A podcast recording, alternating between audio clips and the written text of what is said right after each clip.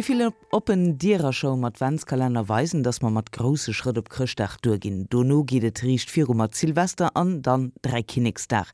Kein Joreszeit strotzte so vu feierdich wie Zeit rundrem de Joreswirsel.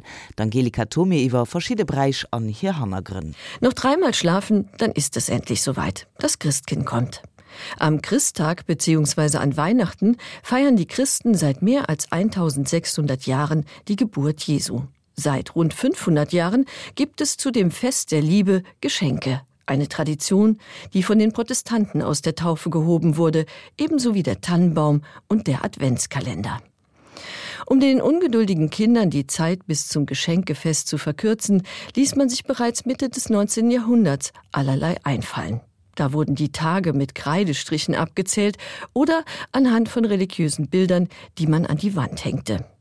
Vor rund 100 Jahren kamen dann die ersten Kalender in den Handel, bei denen sich die Bilder hinter Türchen verbargen. Zeitgleich entstand die Idee, den Kindern mit Schokolade oder Gebäck die Wartezeit zu versüßen. Die Adventszeit dauerte ursprünglich vom 12. November bis zum 6. Januar. Sie dient der inneren Vorbereitung auf die Geburt bzw. Erscheinung des Herrn und war einmal eine Fastenzeit. Um 600 verkürzte Papst Gregor den Advent auf die vier Wochen vor Weihnachten. Die vier Sonntage symbolisieren die 4000 Jahre, die die Gläubigen auf die Ankunft des Erlösers warten mussten. Der erste Sonntag markiert seither den Beginn des Kirchenjahres. Das Fastengebot, das die katholische Kirche erst 1917 offiziell aufhob, wurde unterschiedlich gehandhabt. In manchen Regionen wurde nur an einzelnen Tagen der Woche auf tierische Produkte verzichtet, in anderen durchgehend. Deshalb enthält traditionelles Weihnachtsgebäck wie Lebkuchen weder Milch noch Butter oder Eier. Auch der Weihnachtsstollen, der das gewickelte Jesuskind darstellt, kam ursprünglich ganz ohne Butter aus. Seit dem Mittelalter wurden in den großen Städten Wintermärkte abgehalten, um die Versorgung der Bevölkerung in der kalten Jahreszeit sicherzustellen. Diese Märkte entwickelten sich zu Weihnachtsmärkten.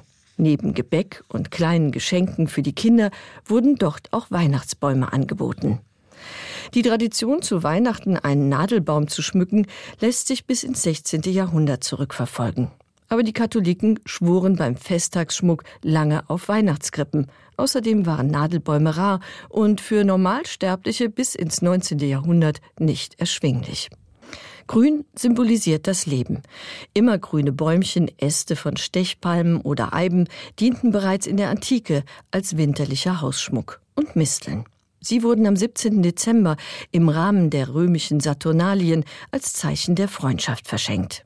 Bei den Germanen galten Misteln als Heilmittel und Glücksbringer und wurden vorzugsweise zur Wintersonnenwende geschnitten. Die Wintersonnenwende am 21. 22. Dezember markiert die Rückkehr des Lichts. Der Neubeginn des Jahreszyklus wurde in vielen Kulturen ausgiebig gefeiert. Im julianischen Kalender fiel die Sonnenwende auf den 25. Dezember. An diesem Tag wurde in Rom seit 274 Sol Invictus, der unbesiegbare, also unsterbliche Sonnengott gefeiert. Ab 354 dann die Geburt von Christus, der wahren Sonne. Ob die frühen Kirchenväter diesen Termin mit Bedacht wählten, um die heidnische Feier durch eine christliche zu ersetzen, wird bis heute kontrovers diskutiert. Fakt ist, dass sie das Datum von Christi Geburt trotz vieler Bemühungen nicht eruieren konnten. Der 25. Dezember ist also rein symbolisch, was den Verdacht erhärtet, dass es sich hierbei um eine bewusste Entscheidung handelte. Weil der Tag in der Antike offiziell mit Sonnenuntergang endete, fing die Weihnachtsfeier bereits in der Nacht zum 25. Dezember an, an Heiligabend. Der Reformator Martin Luther regte 1535 an, diesen Abend im Familienkreis zu feiern und Geschenke auszutauschen.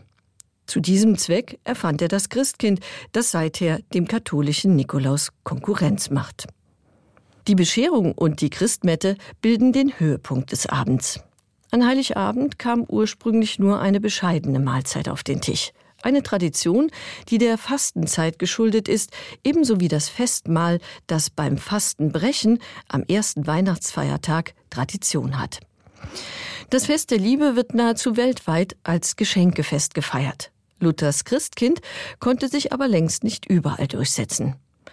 In den USA wirft der Weihnachtsmann, ein Nachfahre des Nikolaus, den Luther eigentlich abschaffen wollte, die Geschenke am Heiligabend durch den Kamin. Ausgepackt und gefeiert wird erst am nächsten Tag. In Spanien gibt's die Bescherung erst am Dreikönigstag, ebenso wie in Russland, wo Väterchen Frost als Geschenkebringer auftritt. Wie die beiden anderen christlichen Hochfeste Ostern und Pfingsten erstreckt sich auch das Weihnachtsfest über zwei Tage. Der zweite Feiertag wurde im fünften Jahrhundert eingeführt als Gedenktag für den ersten christlichen Märtyrer Stephanus. Auf die frühen Tage des Christentums geht auch der Gedenktag für Silvester zurück. Er war der erste Papst, der unter Kaiser Konstantin amtierte, der den Christen erstmals die Ausübung ihrer Religion gestattete. Der Silvesterabend steht heute unter säkularen Vorzeichen. Rund um die Welt wird das neue Jahr mit Partys, Feuerwerk und Glockenläuten begrüßt. Der 1. Januar wurde bereits in der Antike ausgelassen gefeiert, nachdem Cäsar den Jahresbeginn vom 1. März auf den 1. Januar vorverlegt hatte. Im Mittelpunkt der römischen Feier stand Janus, der dem Januar seinen Namen verlieh. Der doppelgesichtige Gott, so heißt es, schaut sowohl in das alte Jahr wie auch in das neue. Alle Versuche der Kirche, den kalendarischen Jahresbeginn für sich zu vereinnahmen, scheiterten. Der 1. Januar ist einer der wenigen rein weltlichen Feiertage, die gesetzlich verankert wurden. Als staatlicher Feiertag hat das Dreikönigsfest im deutschsprachigen Raum weitgehend ausgedient.